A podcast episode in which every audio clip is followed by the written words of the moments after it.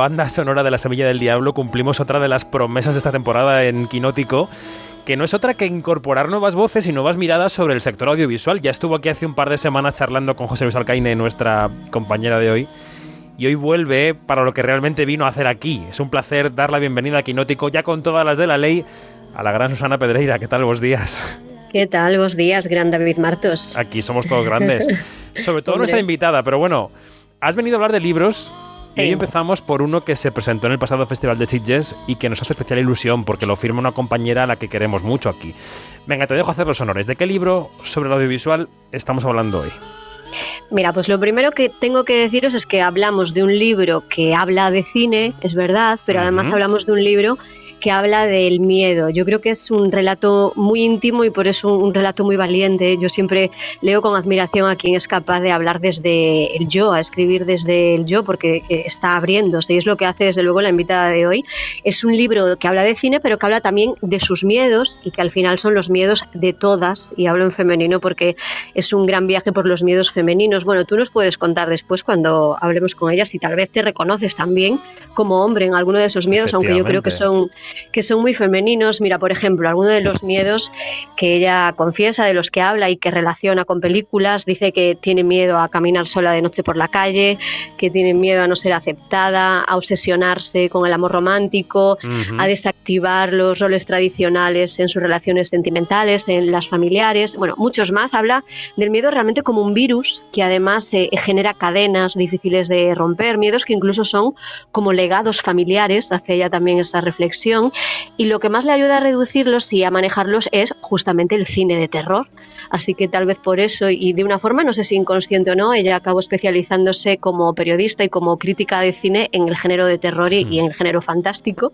Ella adora las reinas del grito y así, Reina del Grito, ha titulado al libro del que hoy hablamos que está editado por Blackie Books y esta mujer se llama Desiree de Fez. Buenos días. Correcto, buenos días. buenos días, ¿cómo estáis? Qué maravilla escucharos, qué ilusión me hace. Bueno, eh, nosotros eh, encantados de que estés en Quinótico hablando de Reina del Grito, un viaje por los miedos femeninos, que es verdad, Susana, yo no, aunque sintiera alguno de los miedos, casi no me veo con derecho de, apropiármelos porque son miedos netamente femeninos y que además os afectan a vosotras, las mujeres. Es así, es así, Desiree, ¿no? Hay que decir que son muy propios. Yo creo que en libros, en realidad, es verdad que hay muchos miedos que son universales y que, y que nos afectan a todos, ¿no? Desde el miedo a la muerte, a la pérdida, al paso del tiempo. Pero es verdad que por algo tan sencillo como que está contado desde la primera persona y desde mi experiencia, y yo soy una mujer, es verdad que muchos de ellos sí que o son exclusivamente femeninos, como ese miedo a volver solas a casa de noche, porque yo me acuerdo que un día me decía un amigo, a mí también me da miedo volver solo de noche a casa de noche, y le pregunté por qué, y me dijo, por si me roban. Y dije, ojo, pues entonces no, no estamos hablando del mismo No es el mismo miedo. Mm. Exacto. Con lo que hay algunos miedos que aunque sí que puedan ser más universales, yo creo que en el libro están matizados de una forma que los acerca mucho a cómo lo sentimos cuando somos mujeres, ¿no? Claro. Oye, Desiree de Fez, eh, o cualquiera que nos escuche dirá, ah, sí, yo he leído críticas suyas, he leído artículos suyos. ¿Cómo es eh, la lista de ingredientes de ese guiso que se llama Desiree de Fez? ¿Cuánto hay de periodista? ¿Cuánto hay de escritora? ¿Cuánto hay de cinéfila? ¿Cómo pondrías los porcentajes? Ay, mira, yo qué sé, yo el otro día justo le decía a mi novio, yo no sé a día de hoy muy bien lo que soy, pero sé que me encantan las películas, me siguen encantando y eso es lo que lo que siempre se mantiene porque vosotros sabéis que tenemos una profesión que es maravillosa, pero que también pasa por épocas muy precarias, ¿no? Y siempre cuando me pasa eso a veces se me van las ganas de escribir y es verdad porque no te compensan las cosas, el tiempo que inviertes en escribir, lo mal pagado que a veces está, pero siempre que pienso que siguen gustándome las películas y sigue gustándome pensar sobre ellas y comentarlas y analizarlas y proyectarme en ellas, me veo que estoy a salvo. Con lo que yo creo que ante todo está la, cosa está de la cinefilia, de la necesidad de las películas y luego me siento periodista, obviamente, porque es, la es mi profesión, estudié periodismo, me gusta y tengo la inquietud esa siempre, bueno, como vosotros, ¿no? De la pregunta, de querer estar informada, de ver lo que hacen nuestros colegas, eh, pero también sí que me gusta, yo durante muchos años, esta cosa de ser crítica me daba como complejo casi porque pensaba que como yo no me movía en un entorno académico, lo que yo hacía, había gente que siempre me decía, es que no es crítica, es como más hacer reseñas, hasta que un día dije, no, aquí me cuadro yo y claro que lo que yo hago es crítica y claro que lo que hacéis vosotros desde la radio es crítica, lo que pasa que hay muchas maneras distintas de,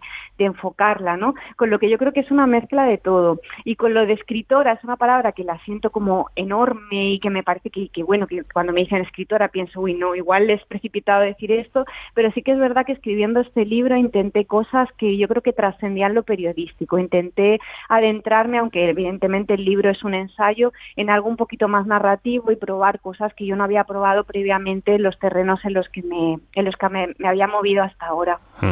Hay un momento, hablando del miedo, eh, que dice decir en el libro, claro que dedicarse en el mundo de la cultura ser freelance y tener dos hijos a veces da más miedo, ¿no? Que muchas de estas películas.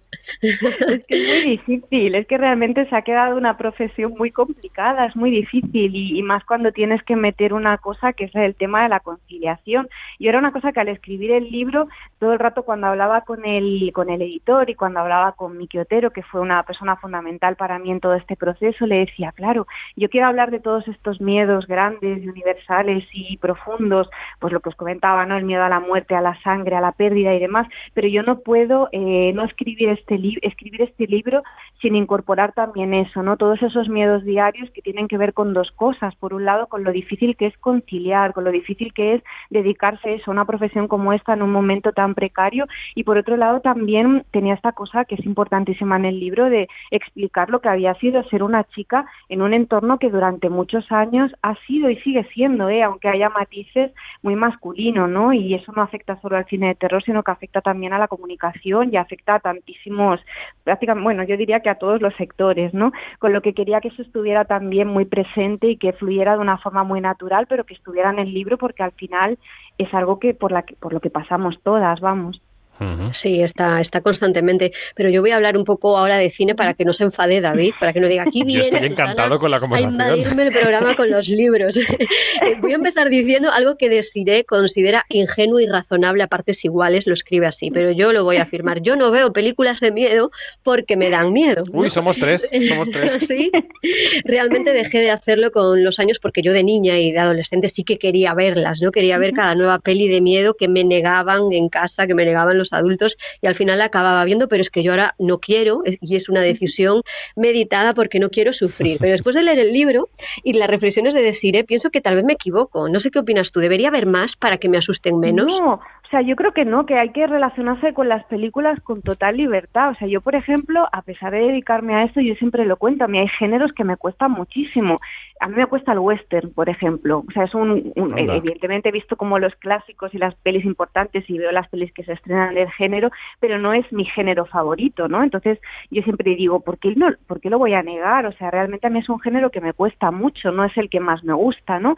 Entonces pienso, con el terror pues pasa exactamente lo mismo. Mucha gente a raíz del libro me dice, ¿qué hago mal, no? Para que no me gusten las pelis de miedo. Y es, no haces mal absolutamente nada, no te gustan. Es que esto es una cosa tan básica como eso. Los que nos dedicamos a esto muchas veces tenemos que ver películas que no que igual no nos apetecen a priori por eso, porque son de géneros que no nos gustan, porque tocan temas que en un momento determinado de nuestra vida no nos apetece enfrentarnos, pero es una obligación, ¿no? Porque es nuestro trabajo, pero por placer, o sea, cada uno se tiene que acercar a las películas como quiera, cuando quiera, porque le apetezca y, y para pasarlo mal, nada. Otra cosa es pasarlo mal con placer, que es lo que nos pasa a los fans del terror, ¿no? Que en esta cosa del adrenalínica que tiene el cine de terror, que te estimula, que te mueve, que te sacude, disfrutemos de eso aún pasándolo mal, ¿no? Pero si la experiencia de ver una película de terror es, es, catastrófica y te hace sentir mal y te impide dormir después y te hace pensar cosas malas, fuera, cine de terror no es necesario,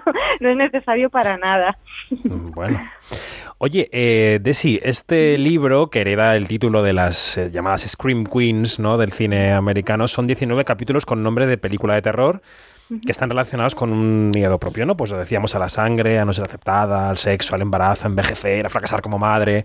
Son películas como esta. Stick your cock up her ass, you motherfucking worthless cocksucker. Be silent. Bueno, claramente el exorcista, aunque sea en versión original y haya oyentes que no lo hayan pillado. Eh, ¿Cómo explicar a alguien que todavía entiende esto como contradictorio de sí que se puede ser fuerte, muy fuerte, pero tener mucho miedo? Sí, yo eso era una cosa que, me, durante mucho tiempo tuve como esta idea de que si yo siempre he sido muy miedosa, que es un poco la confesión de la que parte el libro, y sobre todo del miedo a contagiarle estos miedos a mis hijos, en especial a mi hija, ¿no? Y, y siempre había tenido como, como mucho pudor a confesar mis miedos porque pensaba que el ejercicio de decir que eras miedosa eh, te mostraba como una persona eh, débil o una persona que no sabía un poco defenderse por la vida, ¿no? Hasta que, y esto es verdad, que es una cosa que sucede así en los últimos años a raíz de leer a muchas autoras, sobre todo contemporáneas, y de ver mucho cine contemporáneo de terror dirigido por mujeres, empieza a detectar que hay como un interés y una intención por parte de todas estas autoras de empezar a contar esos miedos, ¿no? De empezar a compartirlos, ¿no? Mm. Y yo me acuerdo que entrevisté a Karin Kusama, que es la directora de entre otras cosas, la invitación. Y yo en ese momento que ya andaba dándole vueltas al libro, le decía, claro, es que todas al final estáis hablando un poco de los mismos temas, ¿no? Maternidad, relación madres-hijos, pérdida, cuidados. Y me dijo, olvídate de eso porque los temas siempre son los mismos, los temas se van repitiendo a lo largo de los años. Pero en lo que coincidimos todas es en que estamos hablando de nuestra vulnerabilidad y dando a entender que en el momento en el que tú eres capaz de hablar de esa vulnerabilidad, de tus debilidades, de las cosas que te dan miedo, eso te hace ser fuerte, ¿no? Porque te demuestras que es una persona muy consciente y que es capaz de entender el momento en el que está y de ir en busca de los recursos suficientes para enfrentar esos miedos, ¿no? Con lo que esa es un poco la base, mm, la base del libro, ¿no? Y yo de verdad que en el momento en el que decidí contar estos miedos y compartirlos y así me di cuenta de que era más fuerte de lo que pensaba porque disponía de muchos recursos para manejarlos, ¿no? Que, van desde evidentemente las películas, que es el, lo que utilizo yo en el libro para contarlos, pero también pues como todos, ¿no? La familia, los amigos, la terapia, los momentos de nuestra vida que la hemos necesitado, ¿no? Con lo que yo me parecía que era una idea que era muy bonita y, que es sorprendente, pero es que es verdad, si haces un repaso un poco a las pelis que nos, más nos están gustando los últimos años y yo me ciño al terror porque es un poco mi, mi terreno, esa cosa de contar tu vulnerabilidad, contar tus miedos, eh, se ha convertido en una cosa muy importante y, que está siendo la base de mucha literatura y de mucho cine que se está haciendo actualmente y que está conectado con lo fantástico, con lo terrorífico.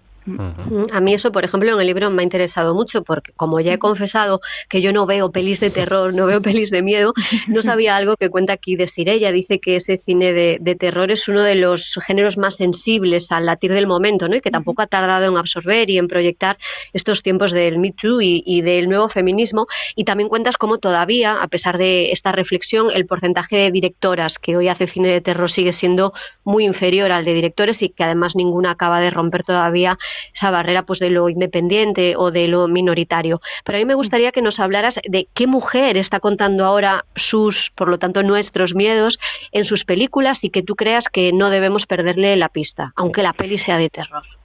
Pues mira, yo, fíjate, cuando hice el libro, a mí me pasa una cosa cuando el libro es que sabía que el libro iba a caducar rápido, en el sentido de que yo tenía la esperanza de que iban a aparecer otras mujeres que de golpe iban a aportar cosas nuevas en esta dirección. Y a día de hoy, unos meses después de salir el libro, pienso, evidentemente todas estas mujeres que, que están contando todo esto eh, ya arrastran de años atrás, yo que sé, desde Jennifer Kent con Babadook hasta mm, eh, Karin Kusama con La Invitación, incluso Jennifer's Body, que es una película que tiene muchos años, eh, Lucille Huxley Halilovic con Evolution o con, o con bueno, con, con todas sus películas, con Innocence.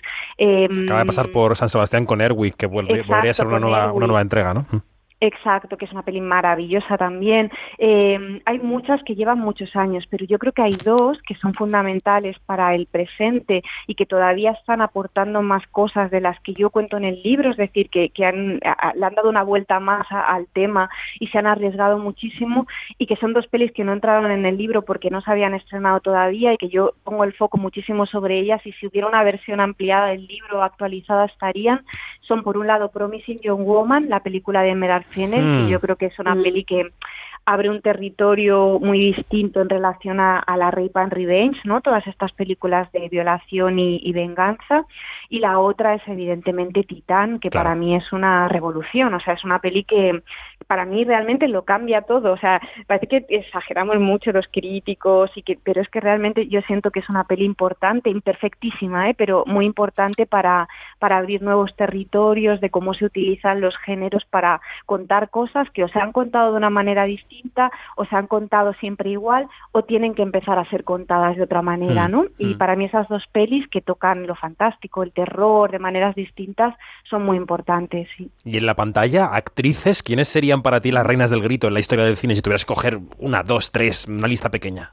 Ah, para mí, eh, Jamie Lee Curtis es como la, como la mujer a la que amo. O sea, realmente es una cuestión de todo, o sea, de presencia, de, seguridad, ¿no? De, de, dignidad casi, ¿no? En la pantalla. Exacto, sí. Y luego hay una cosa increíble que el otro día escuché una entrevista con ella en un podcast que hablaba de mm, justo de que en la cresta de sus películas más importantes, y no hablaba de las de terror, no hablaba de los Halloween, sino que hablaba de cuando hizo un pet llamado Wanda y de cuando hizo Mentiras mentiras, arriesgadas y así, que todo el mundo reconoce esa etapa como una época de, de, que ella hizo como sus pelis más cool y ella decía, vale, era muy cool, pero para mí fue horrible el rodaje de esas pelis porque eh, tenía unos niños muy pequeños todavía y todo el tema de la conciliación fue muy difícil para mí y lloraba cada día en el set y lo pasé muy mal y pensé, tiene hasta esa cosa, ¿no?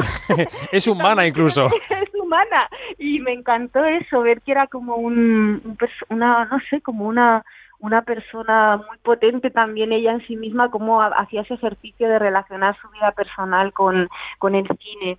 Y luego, no sé si Scream Queen, porque igual no responde a ese canon como, como el de, el de Jamie Curtis, pero a mí me afarro en la semilla me parece como, como algo brutal, o sea, algo arrollador. Vamos a escuchar un, un, fragmento de La Semilla del Diablo que tenemos ahí.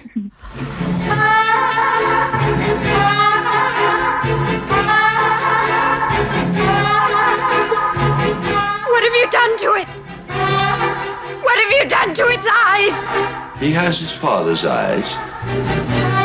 Me contaba Susana antes de empezar la entrevista, después de la lectura del libro, que, que, claro, que se extrae del libro que el cine está lleno de personajes femeninos con enfermedades mentales, inestables psicológicamente, se les describe a muchas como histéricas, neuróticas, paranoicas, deprimidas, ¿no? Y, está esto muy relacionado con la maternidad. Todos son, se, buscan, se buscan muchos fallos en las mujeres cuando a veces, eh, ¿no, eh, Susana? Eh, sí. Son, son, humanas, como somos nosotros. Sí, sí, cuando Desiree hace ese repaso por cómo se representan a las mujeres a lo largo de la historia del cine de terror, yo lo que me preguntaba, a ver si tú tienes respuesta, Desiree, es qué dice eso de los directores y de los guionistas, que así las han creado y las han retratado históricamente. Sí, yo esto es como una, una conversación que muchas veces, yo sé que hay voces en contra, ¿eh? o sea que hay gente que, que te da suficientes pruebas y, y, ejemplos que te desmontan esta idea del cine de terror como, como un género eminentemente misógino, ¿no? En el que la mujer siempre ha sido, ha sido tradicionalmente muy castigada. Yo lo mantengo. O sea, yo creo que, que evidentemente hay excepciones y que hay excepciones extraordinarias y que incluso que algunas películas que han trascendido como películas en las que la mujer era victimizada, si las ves desde una óptica contemporánea te das cuenta de que no es así, pero yo creo que aún así sí que creo que ha sido un género muy hostil con los personajes femeninos, que realmente ha castigado mucho a, la mujer, ¿no? Con lo que yo ahí me mantengo, pero es verdad que podréis hablar con otros críticos y otras críticas que quizá eh, que te digan lo contrario, ¿no? Que consideren que estas excepciones tienen la fuerza suficiente como para negar eso. Entonces yo con toda esta idea de la mirada femenina, que era un concepto que a mí y como a todo el mundo me genera como una relación así un poco ambivalente porque por un lado pienso es importante que eh, etiquetar para poner el foco sobre las cosas pero por otro lado hay el riesgo este de que cuando etiquetas marcas no señalas y excluyes yo creo que sigo apostando por eso porque creo que es una forma de reforzar que todas estas nuevas autoras están abordando desde una óptica distinta temas, maneras de tratar a los personajes femeninos que durante muchos años han sido muy similares, ¿no? Y que yo creo que que se está arrojando una mirada distinta. De ahí este empeño mío en mantener una etiqueta que sé que puede ser muy hostil y muy antipática y que, y que mucha gente rechace, entre otras personas por las propias autoras que no quieren ser etiquetadas ni metidas en el mismo, en el mismo saco, ¿no? Mm. Con esta banda sonora de Twin Peaks de fondo, que mira que nos dio miedo Laura Palmer. Eh, tenemos que ir terminando. Susana, ¿tienes alguna pregunta más por ahí en la recámara?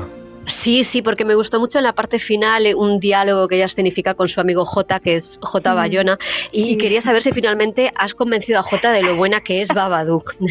J de hecho se enfada conmigo y dice, me haces quedar como que no me gusta nada Babadook y me gusta más de lo que tú dices, está indignadísimo con, con eso. La broma, ¿eh? o sea, evidentemente yo no publiqué eso sin que él supiera que, iba a salir así ni nada, pero en realidad la peli le gusta, ¿eh? lo que pasa es que, mm, que a mí me flipa a mí, para mí realmente es una peli importante y es una peli que entraría dentro de, de, las pelis más importantes de terror de los últimos años. Y él le gusta mucho la peli, pero no llega a ese nivel de locura que tengo yo con la peli. Pero me venía muy bien para contar como una cosa que para mí es importante. Es un libro muy personal, como habéis visto, y quería que eso se mostrara en cómo esas películas se cruzaban en mi, con mi vida a, a todos los niveles, a nivel sentimental, a nivel relaciones de pareja, a nivel familia, ¿no? Empieza con con, mi hija y acaba con mi hija también el libro. Y también a nivel de amigos, porque realmente yo creo que, mm, el cine también se aprende comentándolo con los colegas y que a veces